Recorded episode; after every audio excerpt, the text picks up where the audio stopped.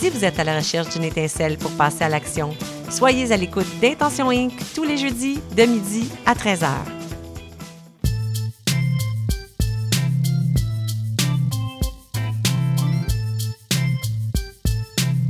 CIBL 101.5 Montréal. Vivre Montréal. Dans la radio communautaire, parce que les gens se sentent impliqués, là, comme une espèce de longueur d'onde. CIBL, au cœur de la vie citoyenne. Au son du scratch, il sera très approximativement midi.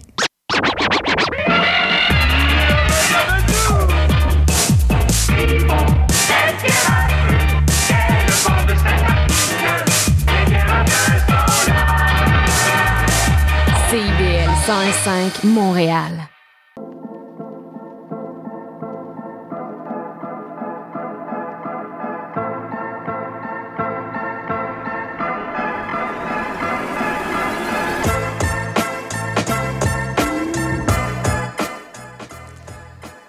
Vous écoutez Parlons éducation avec Bernard Dufour et Patrick Pierrard, à la mise en onde Maurice Bolduc.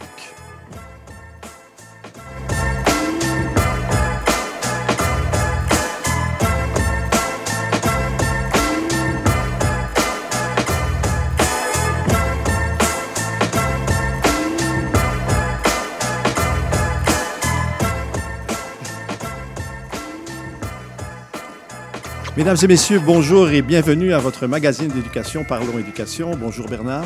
Bonjour Patrick, comment vas-tu? Ben, je vais très bien en cette belle journée euh, quasi printanière.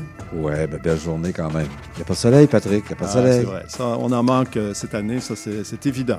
Ah. Et de quoi, de quoi allons-nous parler aujourd'hui euh, dans notre magazine Parlons éducation?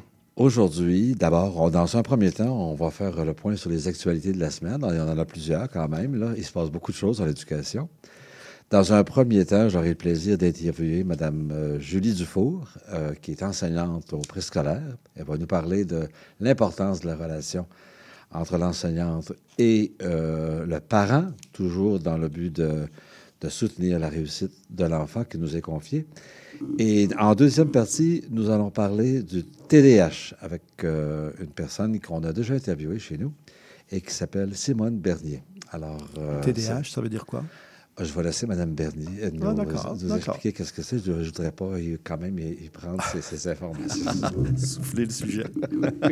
Alors, dans les actualités de la semaine, Eh bien oui, euh, je peux commencer. Euh, en fait, euh, la dernière fois, on a parlé du, plan de rattrapage euh, scolaire du ministre euh, de l'Éducation suite aux grèves. Et bon, cette semaine, on a eu comme un peu le bilan de, de, de, ce qui a été fait, dans le fond, depuis l'annonce. hein. Et donc, on voit que les, les écoles et les centres de services scolaires ont choisi des choses différentes. D'abord, en termes de moments. Euh, il y en a qui ont décidé de faire du rattrapage euh, le, le samedi matin, après les cours, si le transport le permet. Il y en a même qui vont ouvrir les écoles pendant la semaine de relâche. Euh, donc ça, c'est ce qu'on voit. Dans certaines écoles, il va y avoir du tutorat par les pairs, c'est-à-dire Oui. que des élèves de 4e, 5e secondaire vont euh, soutenir des élèves plus jeunes, première, deuxième, troisième. Ces élèves-là, ils vont être payés euh, au salaire minimum et encadrés par des enseignants. Les élèves vont être payés au salaire minimum? Oui, mon cher. Ah, bon, intéressant. Ben oui, ben pourquoi pas. hein, euh, tout travail mérite salaire. Ah oui. Alors euh, voilà. Euh, bon, la participation des enseignants, on sait qu'elle est volontaire et elle est variable, vraiment d'une école et d'un centre de service scolaire à l'autre. Certains endroits, il y a beaucoup, de- beaucoup de volontaires, d'autres, il y en a peu. Mais d'après ce que j'ai lu cette semaine, il me semble que c'est mitigé. hein. Le taux de réponse, selon les parents, le taux de réponse est, peut-être pas à, la hauteur de leurs attentes. Et dans, les médias, évidemment, si on ne sait jamais le nombre de personnes, mais certains parents s'attendaient à ce que leur enfant soit appelé. Alors, euh, et ça n'a pas été le cas. Alors, il faut toujours se souvenir que quand on instaure un plan où les gens sont volontaires, alors c'est leur propre évaluation de la situation qui, les, comment, qui commande le- leur démarche. Alors, Absolument. il y a toujours, il y a toujours euh, des inconnus quand c'est volontaire. hein. Tout à fait. Puis on, on sait aussi qu'il y a une partie de ce- cet argent-là qui va aller à des organismes en soutien euh, Ouais.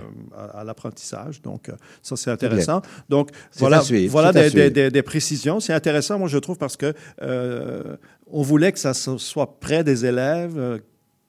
Euh, il n'y a pas de mur à mur et, et on le voit. c'est très divers. Et je pense que c'est bien. Ouais. Va- Mais j'aurais quand même souhaité que le ministre ait encore davantage cette démarche-là, parce que euh, quand quelque chose est volontaire, ben c'est souvent, c'est souvent. Il y a des gens qu'on peut perdre là, dans, dans un processus. C'est sûr, c'est sûr qu'il faut voir si tous les enfants, éventuellement, Ouais. qui en ont besoin, vont être rejoints. Et ça, bon, On, aura dos- ce dossier-là on va le je te suivre. dirais, On va le euh, suivre, le. Toi, tu nous parles de- de- des votes euh, qui ont Oui, lieu ben, actuellement? actuellement, tu sais euh, que euh, comme ça passe presque tous les jours dans les journaux et dans les médias, alors les enseignants sont en train de voter sur l'entente de principe. Euh, bon, il semble y avoir actuellement euh, des syndicats locaux qui adhèrent à l'entente de principe et d'autres syndicats qui, qui, qui, euh, qui- des instances syndicales, pardon, pas les enseignants eux-mêmes. Alors, euh, Là, là, on parle surtout de la Fédération autonome de oui, l'enseignement. on parle surtout de la Fédération la autonome. FAE. Quoique, le Front commun, maintenant, il y a, il y a aussi un syndicat qui commence à, à se dissocier de cette entente. Ah oui, euh, Oui, oui. Alors, euh, je te dirais que, euh, bon, moi, ça m'a questionné sur deux éléments. Premièrement, euh, la démocratie syndicale. Je, je me rends compte que c'est un gros morceau. Moi, je pensais que quand il y avait une entente nationale, ben, ça allait de soi, puisque les gens sont mandatés pour, euh, pour négocier en leur nom.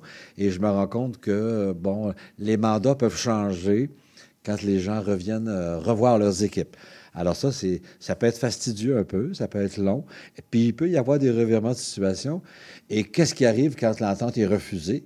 Alors, oui, euh, ça, c'est une bonne question, hein, parce qu'on on n'en est pas là encore, mais... euh, mais si jamais il y avait, euh, je sais pas, une majorité d'enseignants ou d'enseignantes qui refusaient l'entente de principe, je serais surpris qu'on retourne en grève quand même. Alors, ça me euh, surprendrait aussi beaucoup. là. Alors, je te dirais que euh, les enseignants à, à qui j'ai parlé, puis ceux que j'ai écoutés à la télé, euh, sentent qu'il y a comme une forme de division entre les enseignants maintenant Oui. euh, sur le terrain. Et ça, c'est dommage parce que, euh, bon, euh, c'est comme si les gens s'entendent pas sur la stratégie, s'entendent pas sur les revendications. On aura l'occasion peut-être, là, dans le courant du printemps, on va laisser pour tomber la poussière, mais j'aimerais ça peut-être qu'on se reparle de ce dossier-là, puis d'inviter peut-être des enseignants qui ont des positions différentes dans notre émission, et on Mm. pourrait peut-être mieux comprendre qu'est-ce qui se passe sur le terrain. Tout à fait, parce que même, même dans les, les- les syndicats locaux qui ont accepté l'entente, hein, c'est souvent par des pourcentages très faibles. Oui, oui, c'est vrai. Euh, Alors, il y a, il y a- il y a un élément important à suivre là, là. mais ça vient toucher aussi tout le- tout le- l'aspect de la démocratie euh, syndicale. Eux autres, ils appellent ça comme ça, là, quand il s'agit de prendre des décisions de, Ben oui. de- de la manière la plus... cons- mécanismes. euh, Ouais, de toute la manière la plus, la plus consensuelle possible. là. Absolument. De ton côté à toi, trop, plein d'écrans au privé. Eh Ben oui, ben oui, parce que euh, les écoles privées, euh, on, on le sait tous, euh, ont beaucoup misé sur la technologie hein, pour préparer les jeunes aux défis du 21e siècle. C'est une image que ces, ces- ces écoles-là cultivent beaucoup auprès des parents pour aller chercher de la clientèle. hein. C'est un genre de, de produit que- qu'ils Ah vendent, entre guillemets. Donc, manuel scolaire numérique, agenda électronique, devoirs et leçons euh, à l'ordinateur, bulletins en ligne, appareil informatique obligatoire aux frais des parents. Euh, donc, c'est un peu le décor qu'on retrouve là-dedans. Mais euh, évidemment, ça, c'est à l'école. À l'extérieur de l'école, ces jeunes-là, les écrans, ben, ils aiment ça aussi, hein, se, Ben oui, se c'est distraire euh, sur, sur, Comme euh, nous d'ailleurs. ben oui, comme tout le monde, exactement. Et euh, bon, euh, certaines écoles privées sont, sont en négociation actuellement aussi. On en entend à peu près pas parler, mais euh, la technologie semble être un point de discorde entre certaines, euh, certains conseils d'administration d'écoles privées et leurs Ah syndicats. Euh, parce que justement, euh, on trouve que, que vraiment, il y a- il y a il y a trop d'écrans pour, pour, pour, pour les jeunes, donc avec des, des risques qu'on connaît déjà Ah de, de, problèmes de concentration, etc. Et euh, donc, c'est un enjeu de, de, santé et sécurité, parce que quand tu passes cinq heures à l'école devant ton ordinateur, tu fais tes devoirs à euh, devant un ordinateur ou un, un écran, et qu'ensuite tu te, tu te distrais, ben, voilà. Alors, oui, à l'introduction de- des cellulaires en classe qui est, qui est valable pour tout le monde, mais bon, ça, ça, ça ne suffit pas. Là. Il, y a, il y a vraiment un questionnement qui, qui passe là. Je pense un questionnement euh, euh, sain, hein, Ouais, important. Je pense que oui. Puis de toute façon, c'est un dossier à suivre. On en a parlé à plusieurs reprises. L'importance euh, de. Bon, on parlait d'intelligence artificielle éventuellement. Oui. Bon, alors, c'est toutes des choses. C'est sûr que la technologie est très importante. En effet, on ne peut pas, nier que les Oui. doivent être préparés à la technologie aujourd'hui. Euh, mais bon, la préparation à la technologie, ce n'est pas nécessairement non plus une, uti- une utilisation euh, in- intensive de, de, de, de la chose. Oui. Hein, c'est aussi tout, tout ce qui vient avec euh, la littératie numérique, Ben avec l'esprit critique, etc., là, qui est un autre domaine, en fait, qui est abordé également. Là, mais voilà. C'est bien. Et de mon côté, Patrick, pour terminer nos actualités de la semaine, euh, il y a un article qui est paru dans Le Devoir, euh, présenté par Mme Marie-Ève Cousineau, et elle faisait état euh, d'une recherche de Dr Beaulieu, alors une dame qui s'est intéressée aux jeux risqués. Alors, cette dame-là, qui puis d'ailleurs qui est appuyée aussi par la Société canadienne de la pédiatrie, euh, vient nous dire que euh, quand nos enfants euh, vi- vivent des jeux où il y a un élément de risque, ça peut être bénéfique pour eux. Alors, les exemples qu'elle donne, le jeu en hauteur, le jeu à grande vitesse, le jeu comportant des chocs, des activités supervisées à l'aide d'une hache, d'une scie, d'un couteau, d'un marteau. Supervisé. Supervisé, je bien. Mais ce qui, ce qui est intéressant dans cette recherche-là, c'est que souvent, aujourd'hui, aujourd'hui, avec les enfants, on a une approche bienveillante, puis il faut continuer. Et, et extrêmement sécuritaire. Mais il ne faut pas, euh, euh, sous- euh, faut pas sous-estimer la capacité de l'enfant à pouvoir développer un jugement critique Exact. par rapport à, à- à l'utilisation de certains outils ou à, certains jeux. Alors, elle fait ressortir que euh, les enfants peuvent euh, développer des habiletés pour évaluer le niveau de risque. Et l'adrénaline qu'ils développent pendant qu'ils font ce jeu-là leur permet d'abord de dépasser leurs limites, de sortir de leur zone de confort et d'évaluer eux-mêmes si l'activité qu'ils font euh, met en danger leur propre sécurité. Parce qu'elle fait référence au fait que des gens, les jeunes, aujourd'hui, peut-être font moins d'activités euh, extérieures. On, on a tendance à plus protéger les enfants. Et Oui, ça peut, et ça peut créer, euh, ça peut créer une forme de limitation sur la capacité d'évaluer. Que ce soit les parents, que ce soit les écoles, oui, euh, oui, tous les milieux sont Et ça, je extrêmement ça, je trouvais ça intéressant parce que euh, je me disais bon, peut-être que peut-être que ça vient, ça vient expliquer une, une certaine forme d'anxiété, forme de stress chez, les enfants. En tout cas, le docteur, euh, la pédiatre en question, je prévois peut-être la contacter et éventuellement l'inviter à venir témoigner. Euh, de sa recherche sur les jeux risqués. Ben oui, ben oui, ben Alors, oui. toujours se souvenir que ces jeux-là, évidemment, nécessitent toujours la supervision des parents. C'est peut-être le retour, le début d'un retour de balancier, hein, parce que Ben, euh, on sait que nous, on a été élevés comme ça. Ben, bon, moi, j'ai été élevé, Patrick. jusqu'à euh, maintenant, on se porte euh, plutôt bien. Ben oui, ben, ben, bien, en apparence. Oui. Mais bon, moi, il me semble qu'on a connu plus de dangers et qu'on a été appelés à faire des jeux un petit peu plus risqués que les jeunes d'aujourd'hui. Mais ça, c'est notre génération. Alors, il faut faire attention. Oui, oui, oui, évidemment. Ne soyons pas passistes. Non, faut pas pas mieux dans le temps. Mais quand même, mais quand même. Voilà. Alors voilà pour euh, l'actualité. Euh, on va faire une petite pause musicale. Dans quelques instants, on va parler avec Julie Dufour, qui est enseignante au préscolaire, et euh, on va parler des rapports entre les enseignants et les parents, un sujet extrêmement intéressant. Mais avant ça, une petite pause musicale.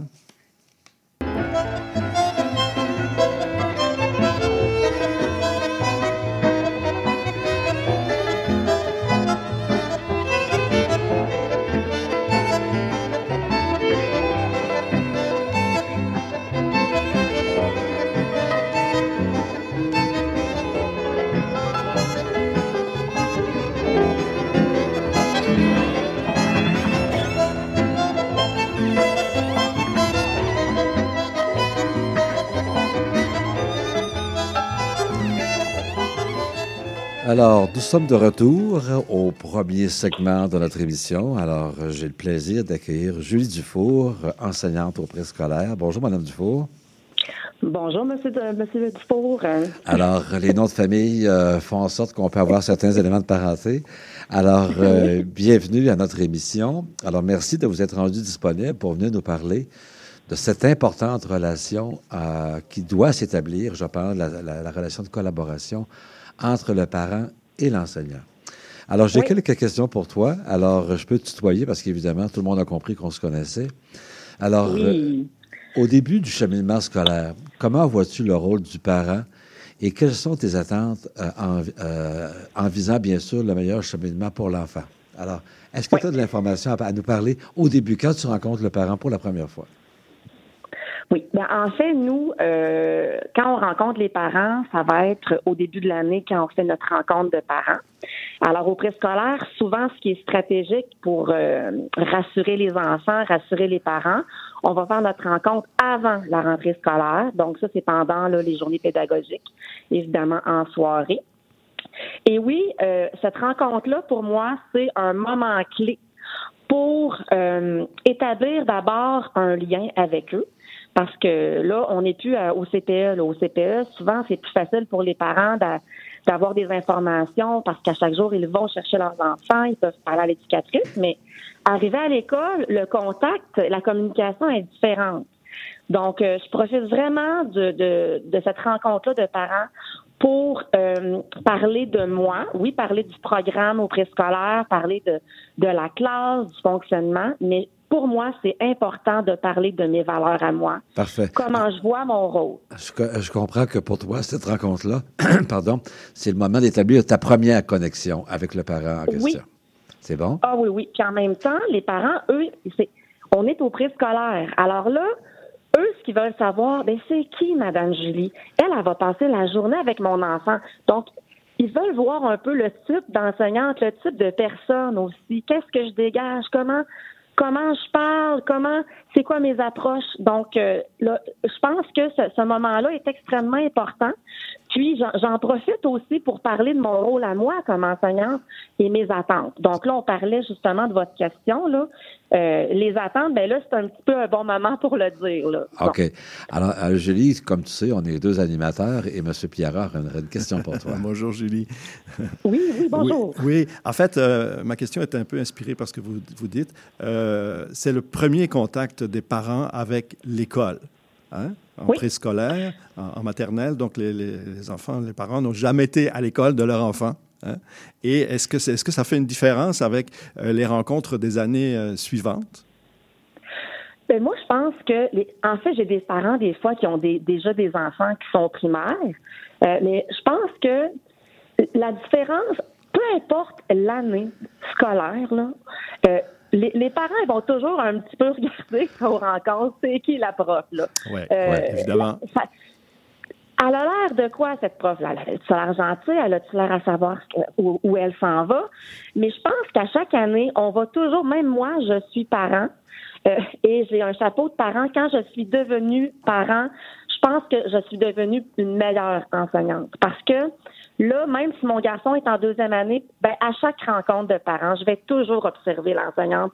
Je vais toujours un petit peu analyser comment elle est, comment, comment elle va intervenir. Donc, euh, mais oui, si on a un premier parent, puis c'est notre premier contact avec l'école, euh, je pense qu'il y a un petit stress des fois chez eux. Puis là, ben, c'est, c'est comme une première expérience et pour moi, c'est important que la première expérience avec l'école soit positive, bienveillante et rassurante. Alors, je comprends, euh, Julie, que cette rencontre-là, c'est l'occasion pour toi d'établir, puis, puis c'est mutuel, un, lien de confiance, hein, parce qu'évidemment, il, y a tout, il, y a, tout le rapport de confiance qui va durer tout le temps que, que tu vas avoir leur enfant dans ta classe. Mais dans les communications, avec les parents. Selon toi, quelles sont les attentes que tu leur communiques? C'est quoi les informations qui sont importantes pour les parents qui sachent pour, le, pour, pour, les, pour les rassurer, pour maintenir ce lien de confiance-là? Eh bien, en fait, euh, souvent, on, a des plateformes euh, virtuelles. Euh, on, avant, là, on avait le, messager, on écrit des petits messages dans le messager, mais aujourd'hui, la communication est très facile avec les plateformes. Moi, j'utilise personnellement une plateforme qui s'appelle Classe Dojo. on peut se parler en privé, en message privé. Je peux publier des vidéos de ce qui se passe dans ma classe, des photos. Mais ça, les parents, ils adorent ça. Et quand on, au début de l'année, je mise beaucoup sur la vie de classe, leur montrer comment ça se passe, euh, parce que justement, ils voient leur enfant en contexte de classe. Euh, et ça, pour la, la communication, ces plateformes-là, en tout cas pour moi, là, c'est vraiment aidant. Et pour eux, euh, moi, je pense des fois des parents, ils viennent porter leur, euh, leur enfant à l'école la première journée, puis là, l'enfant pleure, puis là, le papa ou le maman doivent s'en aller. Et là, aussi. Souvent, J'ai connu ça. il, y a, des parents qui pleurent. Alors là, je me dis, là, moi, je vais m'assurer quand la journée va, va avancer, puis que je vois que Coco, il est en train de jouer, il est souriant, ben, OK, viens, on va montrer à maman Viens, on va, je vais te prendre en photo, on montre ça à maman, le beau dessin que tu as fait, avec un beau sourire. Et là, j'envoie ça en message sur Dojo en privé. Mais dans un cœur de maman, c'est rassurant de voir, OK, là, là ce matin, on était tout en pleurs, mais là, ça va bien. Bon. C'est important de le faire. C'est important de rassurer les parents, dans le fond, dans ce que j'entends, sur le bien-être de, de l'enfant pendant qu'il est à l'école. Oui, ah oui, oui, oui, oui. C'est ça, ça que je comprends. quand- Oui, puis on a des parents parfois qui sont justement, quand c'est leur première expérience avec l'école, euh, il y a une petite anxiété parfois qui peut être là, un petit stress, comment ça va se passer? Alors, je trouve qu'avec ces parents-là, de prendre le temps, c'est, c'est- ça fait un peu partie de mon rôle, puis ça- c'est facilitant en, en plus ensuite avec, euh, pour moi avec eux, parce qu'ils voient que que je prends le temps. Alors pour eux, c'est, c'est réconfortant de voir que l'enseignante a, a, a fait ce petit plus-là ou a prend le temps. Là. Donc pour le lien de confiance, puis un, un lien positif, c'est bien quand même de le faire. là. Dis-moi, euh, euh, dis-moi, Julie, bon, tu sais que dans le milieu scolaire, euh, il peut y avoir toutes sortes de défis. Les enfants qui nous sont confiés ont toutes sortes de défis. Tantôt, dans l'introduction de notre émission, bon, euh, j'ai informé nos auditeurs qu'on serait, on, s- on aurait une invitée qui va venir nous parler euh, de- des troubles d'apprentissage et d'hyperactivité. Toi, qu- quand, quand, quand tu rencontres un parent et que tu dois l'informer que leur enfant a des difficultés d'apprentissage que, que, que toi, tu as évalué ou que dont tu doutes, est-ce que tu as une approche particulière par rapport à ça?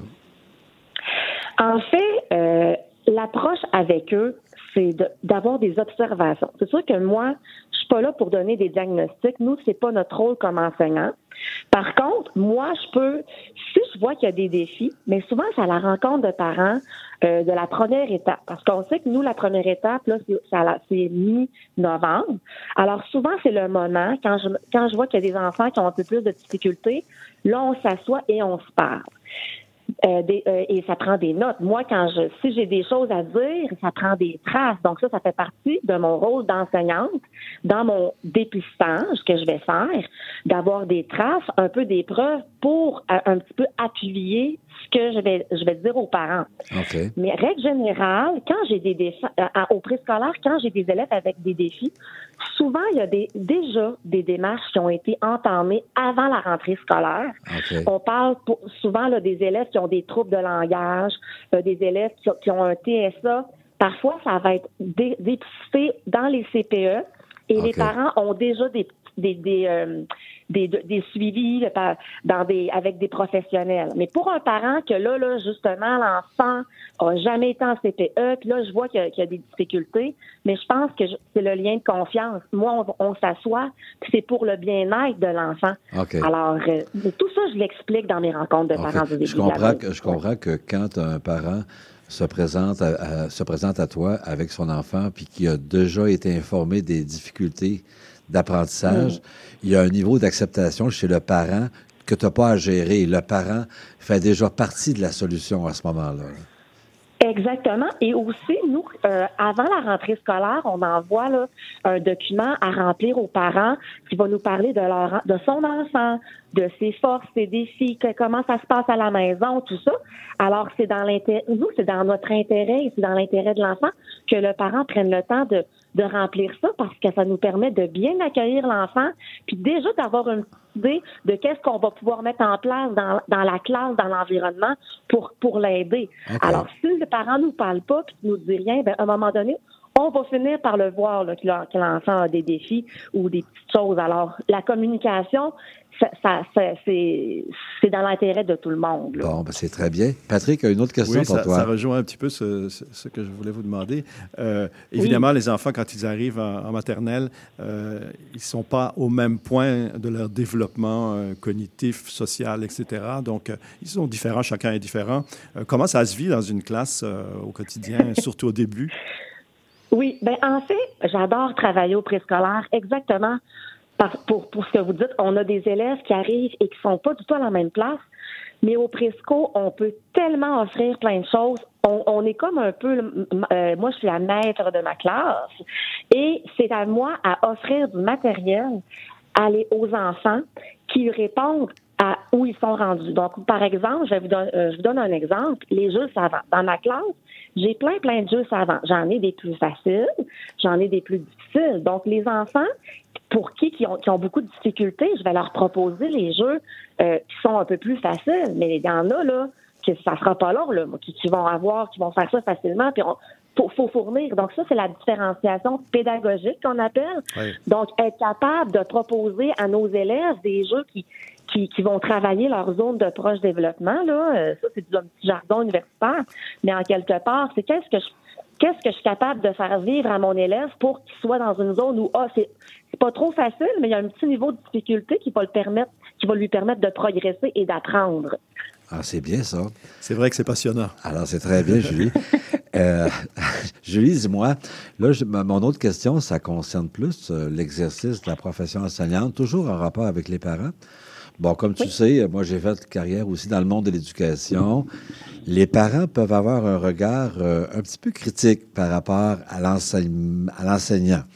Euh, Souvent, dans, nos écoles, euh, il y a des parents qui peuvent dire, ben ouais, mais c'est pas mon enfant qui a un problème, c'est l'enseignant qui devrait changer ses méthodes. Tu, tu sais, tu comprends ce que je veux dire?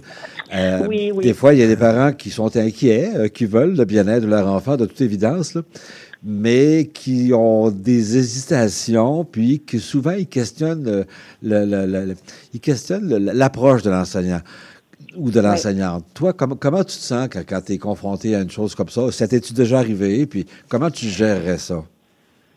En fait, euh, c'est- je vous dis, je suis chanceuse, va tou- je vais toucher du bois. Là.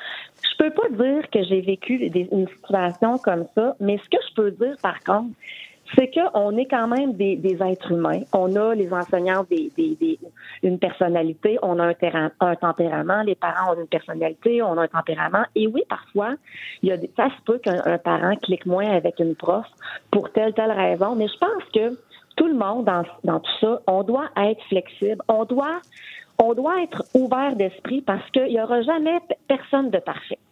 Donc, autant du côté de l'enseignant, euh, faut être capable des fois de faire un petit peu d'introspection parce que oui, on peut avoir des élèves pas évidents, on peut avoir un petit peu des défis avec des relations avec des parents.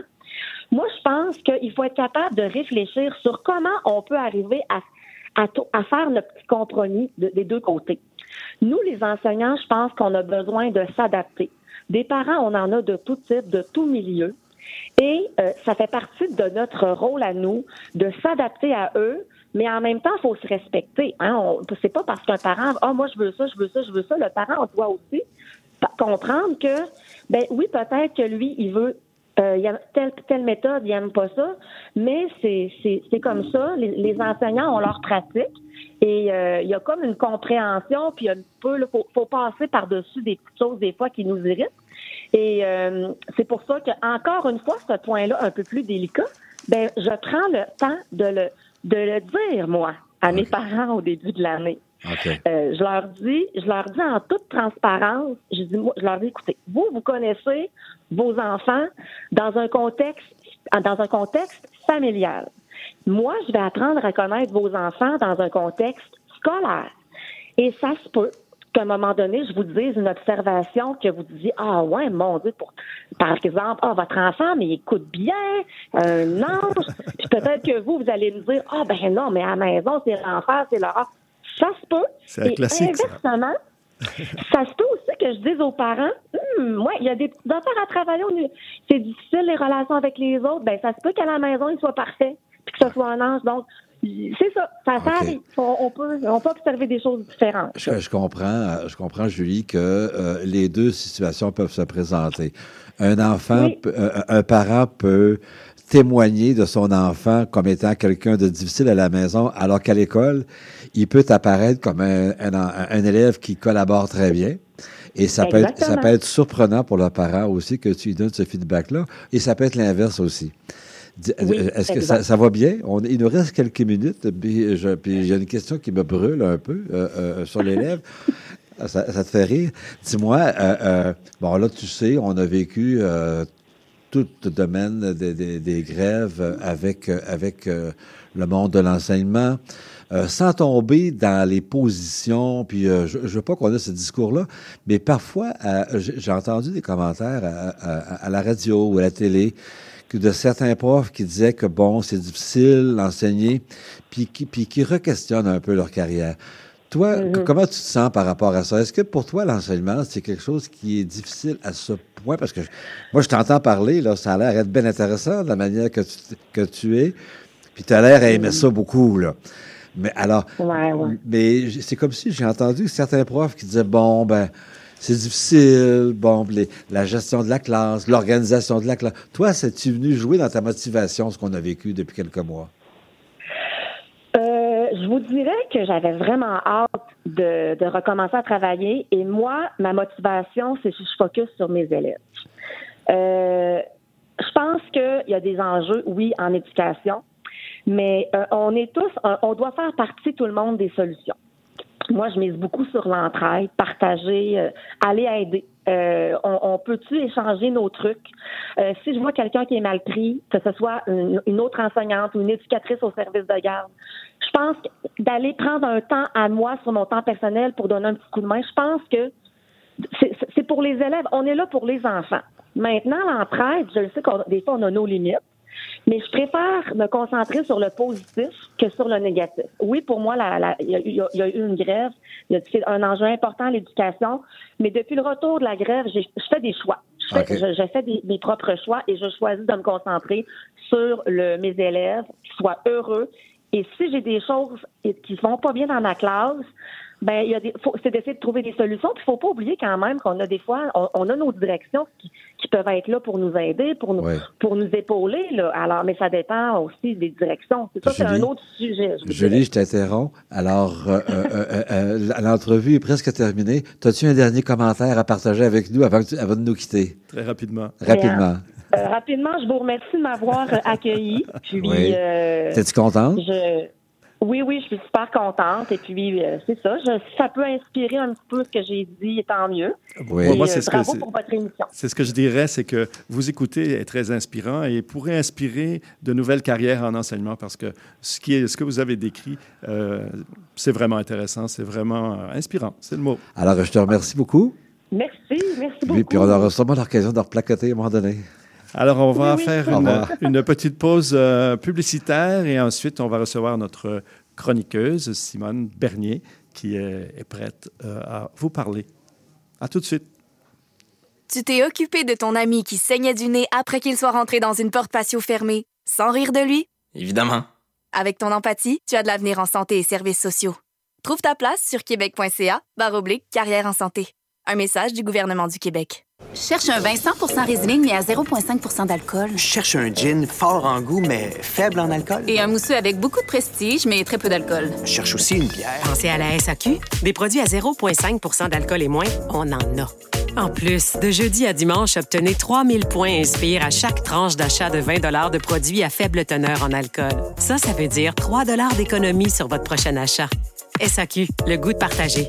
18 ans et plus, certaines conditions s'appliquent. Détails dans SAQ.com. Vous cherchez une activité ludique et rassembleuse? Inscrivez le Bingo Radio de CIBL à votre agenda. Chaque semaine, courez la chance de gagner 3500 dollars en prix. Invitez vos amis et jouez avec nous tous les dimanches dès 13h.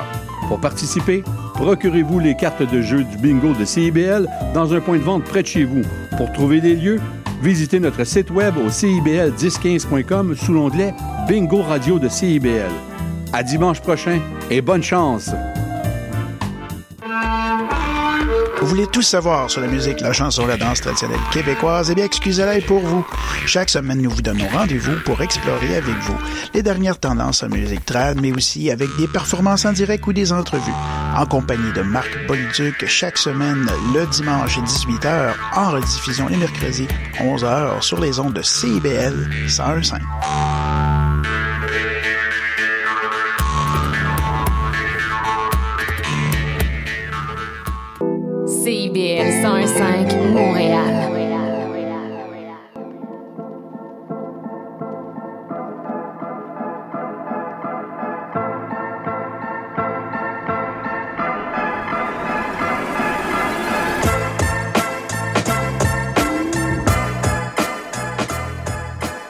Alors, vous écoutez toujours votre magazine éducation, Parlons éducation avec Bernard Dufour et Patrick Pierrat. M. Maurice Bolduc à la mise en onde. Et euh, bon, vous savez, euh, on l'a dit souvent, nous sommes un, peu en chicane avec Facebook, donc il n'y a pas de page Facebook cette année. Euh, J'ai l'impression que cette chicane ne, finira jamais, donc on peut penser qu'on va annuler tout ça, la page, la page Facebook. Mais vous pouvez quand même communiquer avec nous, avec notre adresse courriel, parlonséducation.hotmail.com. Donc n'hésitez pas à nous faire savoir euh, ce que vous pensez de notre émission. Si vous avez des questions, des sujets potentiels, faites-nous signe pour répondre à notre question de la semaine également. On aime bien euh, vous lire. Euh, N'oubliez pas que après nous, c'est le bingo de CIBL de 13h à 15h, hein, une occasion de éventuellement faire de l'argent, et pourquoi pas. Et euh, ça, euh, donc, euh, vous pouvez avoir tous les détails sur le site Internet de CIBL, euh, CIBL1015.ca. Euh, Là-dessus, vous allez avoir toutes les informations, évidemment, sur toutes les émissions, la nôtre entre, entre autres, et le bingo qui va avoir lieu. Alors, une autre petite information très, très, très, très importante, prenez note. À partir du 11 février, nous serons diffusés de 11h à midi. OK, prenez note. 11h à midi au lieu de midi à 1h. Donc, on change de créneau horaire. Donc, toujours le dimanche, évidemment, mais à partir de 11h. Euh, c'est un petit changement qui va avoir lieu à partir du 11 février. Là-dessus, je euh, passe le micro à mon collègue Bernard qui reçoit notre chroniqueuse euh, Simone Bernier qui est prête à nous livrer plein de choses intéressantes. Alors, merci Patrick. Alors, euh, bonjour Simone. Bonjour. Bonne année 2024. Merci, vous aussi. Merci de nous rejoindre ce matin euh, à, à notre station et d'être en présentiel parce que souvent on Mm. fait des entretiens ou des entrevues par téléphone, mais j'apprécie toujours quand nos Mm. invités sont présents. Ça me fait Alors- plaisir. Alors, ça nous permet de, d'avoir de, de croiser leur regard, ce qu'on ne peut pas toujours faire au téléphone. Alors, aujourd'hui, Simone, euh, euh, tu avais choisi de nous parler, euh, bon, je dis toujours TDAH, c'est comme si c'était Mhm. comme une espèce d'étiquette euh, qu'on a inventée dans les années, je sais pas quoi. Un là. acronyme, en tout cas. Oui, bon, ben, et euh, ben moi, quand j'étais à l'école primaire ou secondaire, il n'y en avait pas de TDAH. Mhm. On y en avait, Ouais. mais on Ouais, n'avait on n'avait pas. On savait pas. On n'avait pas ce vocabulaire-là dans, notre, dans nos rapports avec les profs. Alors, tu vas nous parler euh, du trouble euh, d'adaptation à l'apprentissage et de l'hyperactivité. Alors, d'abord, essaie de me définir qu'est-ce que c'est, qu'est-ce que ça- veut dire TDAH. Ben, il faut savoir que, premièrement, à la base, euh, il y a longtemps, ça date même du 18e siècle, au début, on appelait ça le trouble de l'enfant parce que ça ressemblait vraiment à un surplus d'énergie avec un grand manque d'attention.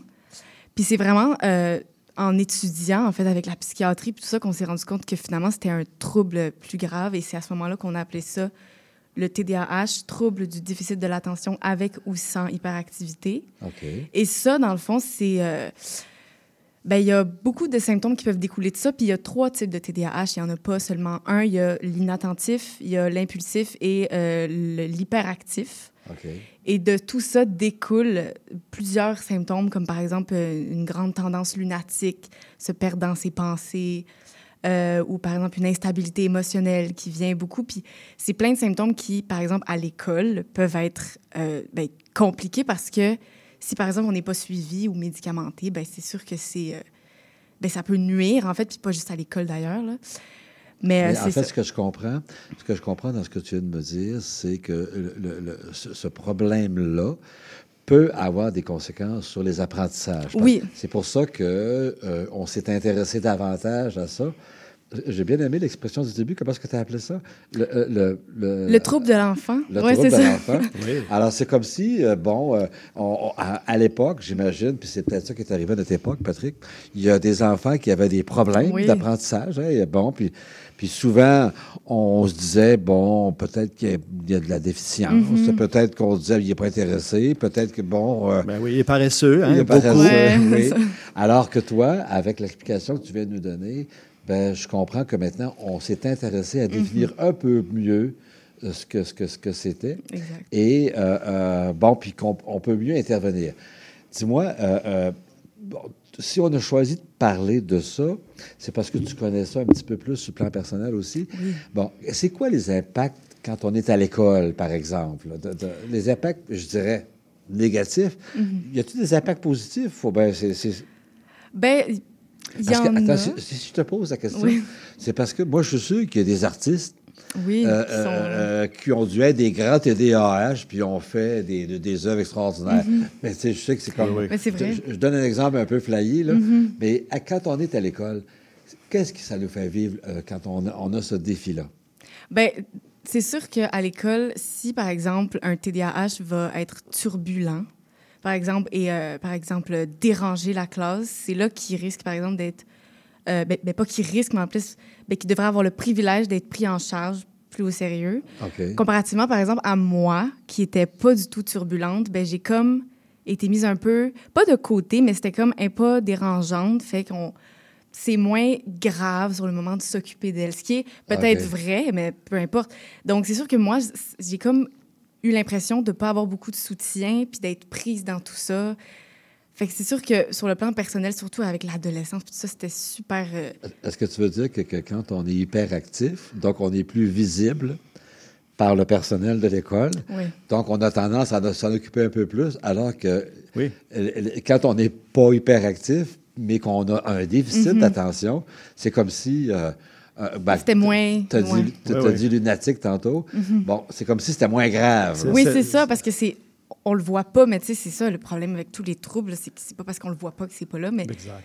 Fait que c'est ça, c'était. Ça, ça a vraiment été mon plus gros problème, je pense. C'est- C'est c'est vraiment important ce que tu dis, hein, parce que c'est vrai qu'on va souvent décrire l'enfant turbulent qui, qui- qui dérange la classe, puis cet enfant-là, euh, le personnel Mhm. de l'école veut absolument euh, l'aider à, solutions. à- Ouais. à- à- à s'adapter à, à son environnement. Mais l'enfant qui est tranquille et qui a euh, ce genre de difficulté, ben, il passe un peu inaperçu, c'est c'est ce, que, c'est ce que tu nous dis. hein.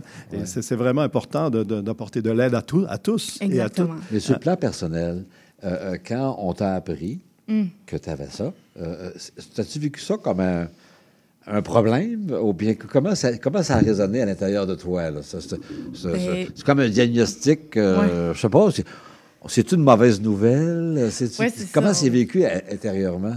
Ben déjà, j'étais vraiment jeune. Je pense que je me rappelle même plus de la journée où je me suis fait diagnostiquer tellement que j'étais jeune.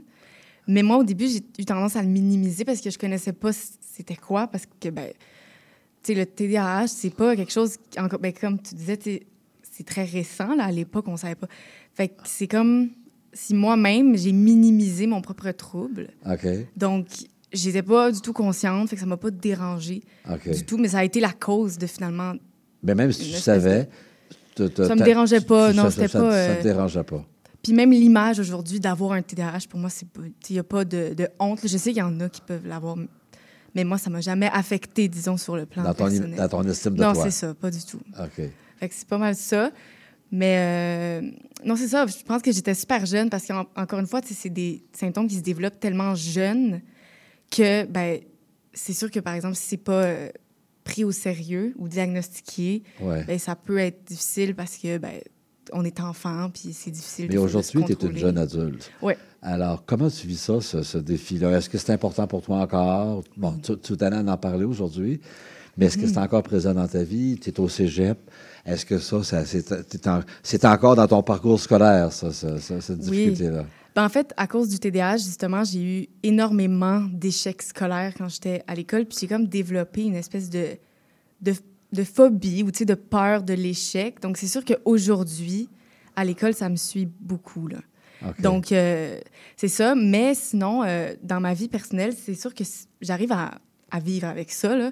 Mais c'est vraiment plus au niveau de l'école, vraiment que ben, j'ai comme euh, ben, peur de l'échec, finalement. Donc, tu ça. as peur de l'échec. Mais quand tu étais. Bon, tu vas au cégep. Mhm.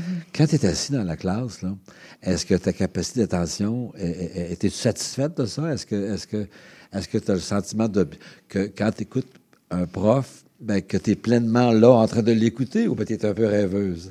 Ben, je suis très rêveuse. Ben, c'est ça, en fait, le problème. C'est que c'est très. euh, je sais pas, sais, c'est facile de, de juste se mettre à penser à n'importe quoi. C'est ça, mais c'est sûr qu'avec, par exemple, les médicaments que, Oui. que je prenais, c'est sûr que là, c'est plus facile. Mais par exemple, là, si je prenais pas mes médicaments, là, c'était impossible. Vraiment, c'était. Mais, mais avec les médicaments, pour vrai, ça, ça fonctionne. J'arrive à être focus. euh, OK. Au moins donc, pendant donc- deux donc, heures. actuellement, tu prends des médicaments. Oui. OK. Puis ça, est-ce que tu as le sentiment que tu vas en prendre toute ta vie ou bien que ça va arrêter à un moment donné ou quand Mhm. tu vas arriver sur le marché du travail ou quand tu vas être plus âgé aussi? Parce que, bon, euh, Ouais, euh, moi, j'avais lu à un moment donné que quand on est jeune adulte puis que plus tard dans la vie, dans la vingtaine, euh, ben, on, on- on peut, ce problème-là peut diminuer. Puis bon, est-ce Mhm. est-ce que ça, c'est des choses que tu entrevois ou ben Ben, c'est sûr que si on s'en occupe pas, ça peut pas diminuer. C'est vraiment, moi, en tout cas, j'en trouve vraiment de m'occuper de ça pour un jour plus prendre de médicaments. Parce que c'est des psychostimulants, puis veux, veux pas, ben, ça augmente un peu l'anxiété parce que c'est. C'est comme on- un, peu comme boire beaucoup de café. Ah, ok. mais c'est pas ressenti nécessairement comme ça, c'est plus au niveau psychologique, mais c'est quand même, tu es très réveillé, mais c'est pas nécessairement pour moi c'est toujours une bonne chose. Donc, euh, ben oui, j'en- j'aimerais un jour arrêter de les prendre en, comme en parallèle, prendre des psychothérapies, exemple, pour apprendre à gérer euh, tous ces symptômes-là. OK. Donc, c'est ça. Oui. Oui, Patrick. Oui, moi, moi, moi, je voudrais préciser quelque chose. hein. Le, le TDAH, c'est un trouble. Mhm. Hein, il y a plusieurs troubles qui existent, euh, qui, qui sont classés comme tels. Euh, c'est pas une question de, de- de- de- d'intelligence ou de Non, quoi que ce soit. Tu sais, ça, c'est vraiment important de le dire. hein. Euh, euh, souvent, tu, tu l'as mentionné tantôt, les, les- les personnes qui, qui ont un TDAH peuvent être très créatives, très, très brillantes, Mhm. très, très allumées dans leur domaine. hein, et ça, c'est, vraiment important. Euh, évidemment, il y a des obstacles, comme tu les décris Oui. très bien. Hein, c'est, pas, pas, facile, c'est pas, pas euh, agréable d'a- d'avoir ça, pas du tout. Puis euh, il faut, il faut euh, travailler beaucoup là-dessus pour arriver à passer à travers le système qui est quand même assez uniforme, là, tu sais, qui ne Mhm. prévoit pas tellement euh, ce genre de différence. hein. Et euh, donc, euh, mais il n'en reste pas moins que euh, la personne a, a- a vraiment toutes ses capacités. Oui, Et ça, ça il, faut, il faut le souligner. Ben Euh, je pense, on ne l'a pas encore fait, je voulais, je voulais Ouais, c'est bon. Moi, j'avais une dernière question pour toi, Simone, peut-être.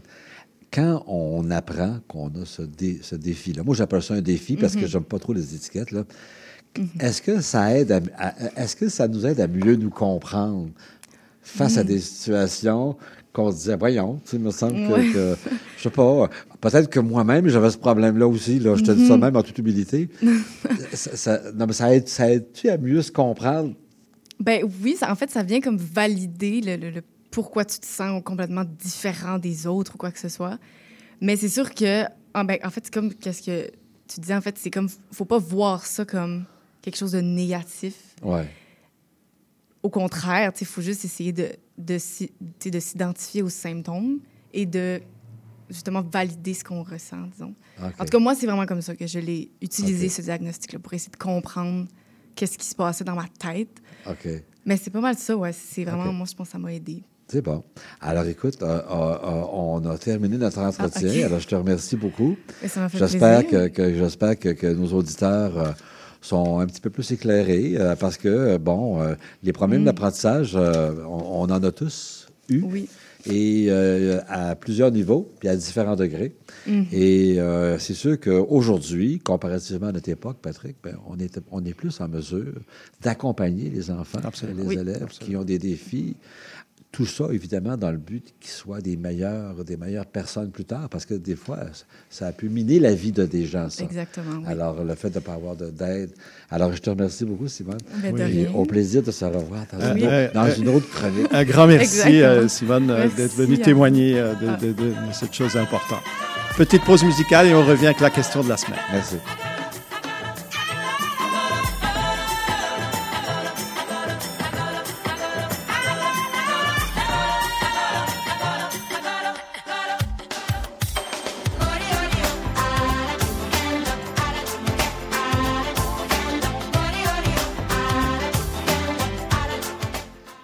Alors, on est de retour rapidement. Euh, vraiment euh, extrêmement intéressant comme euh, témoignage, Simone. Merci encore.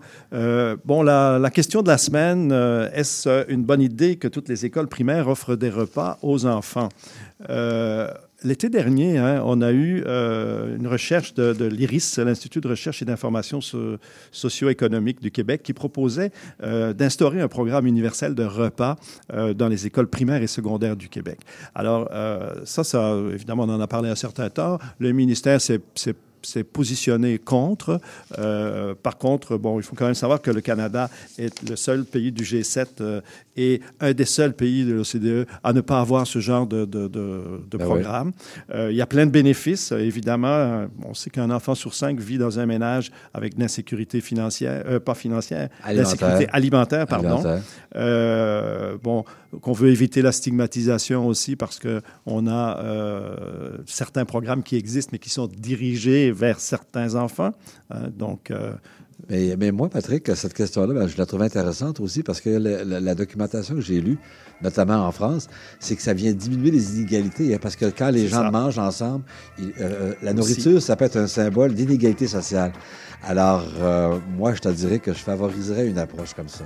Alors, Absolument. Moi aussi, euh, tout à fait. Malheureusement, ça coûte quand même un point, euh, évalué à 1,7 milliard par année, Oui. euh, ce qui n'est pas rien, mais euh, bon, on, on a des moyens quand même. euh. Alors, on se revoit dans deux semaines. Ben, dans deux semaines à 11 h, n'oubliez pas, nous serons là euh, Merci, le 11 Patrick. février. Merci Bernard. Et merci à nos euh, invités surtout. À nos invités, merci à nos auditrices et nos auditeurs. À très bientôt. Au revoir. Au revoir.